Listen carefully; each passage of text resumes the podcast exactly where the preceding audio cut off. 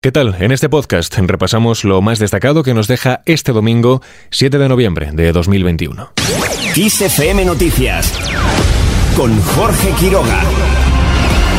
Iniciamos este repaso en Andalucía, en concreto en el municipio malagueño de Torremolinos, lugar donde el Partido Socialista ha celebrado este fin de semana el decimocuarto Congreso Regional del PSOE andaluz. Allí el presidente del gobierno y líder socialista Pedro Sánchez ha puesto en valor que el partido cumple con su palabra. Somos un gobierno de palabra y de hechos. Dijimos que íbamos a subir el salario mínimo interprofesional y no lo hemos subido. Dijimos que íbamos a revalorizar las pensiones y blindar el sistema público de pensiones y lo estamos haciendo.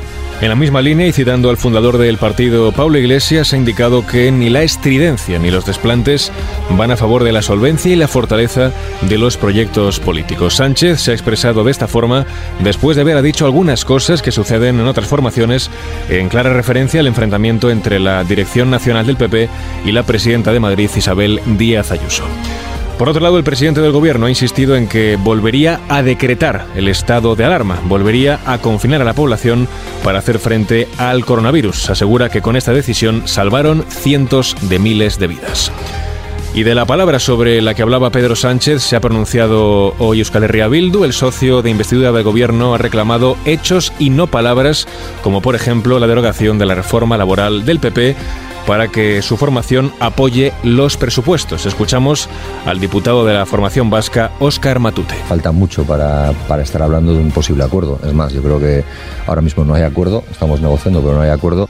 Sobre las negociaciones entre Euskal Herria Bildu y PSOE también se ha referido el PP. El vicesecretario nacional de Política Territorial de los Populares, Antonio González Terol, denuncia un intercambio de favores entre los dos partidos. Para llegar a tener presupuestos generales del Estado y presupuestos en Navarra, pacta con Bildu por quinta vez consecutiva, por quinta vez consecutiva llega a un acuerdo con Bildu, en este caso para aprobar los presupuestos de Navarra. González Terol ha criticado las supuestas cesiones del Ejecutivo a las formaciones que permitieron la investidura de Sánchez, a quien acusa de vender España a los que quieren destruirla.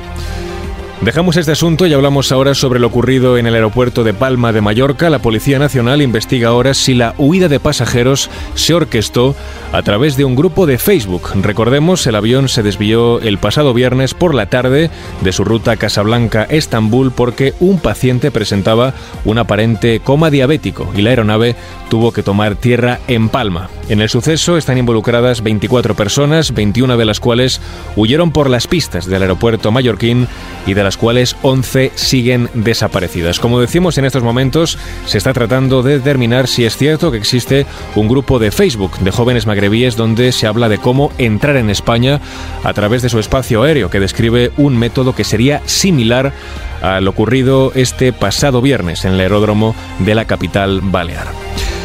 Nos vamos ahora a otra isla, a La Palma. Allí se ha informado hoy de novedades respecto al volcán cuando se cumplen 50 días desde su erupción. No hay indicios de que finalice a corto plazo y además se han registrado un incremento de temblores y de emisión de lava del volcán. Responsables del PEVOLCA han destacado que ayer se dieron estos dos factores entre las 6 de la tarde y la 1 de la mañana, con lo que se confirma que la erupción tiene muchos cambios de intensidad y de estilo eruptivo. Pese a ello, han informado que no hay daños en más superficies de las ya afectadas.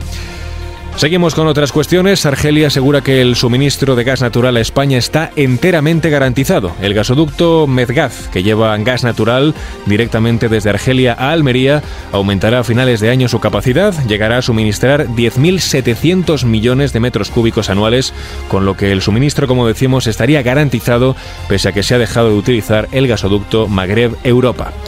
Por su parte, el precio de la luz sube mañana un 28%. Este lunes se pagará a 167,67 euros el megavatio hora, una cifra que es un 84% superior a la del lunes anterior.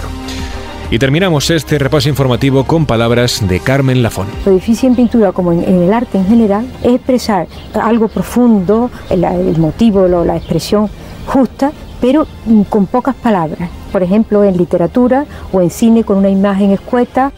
El artista andaluz ha muerto esta madrugada a los 87 años, una referencia de la pintura figurativa española de la segunda mitad del siglo XX. Lafón fue integrante del grupo El Paso y uno de los pilares del arte contemporáneo español dentro del denominado realismo lírico. Lafón plasmó con maestría y delicadeza el paisaje de las salinas de Cádiz. Y con su recuerdo lo dejamos por hoy. Como siempre, toda la información actualizada vuelve cada hora en directo en los boletines de XFM.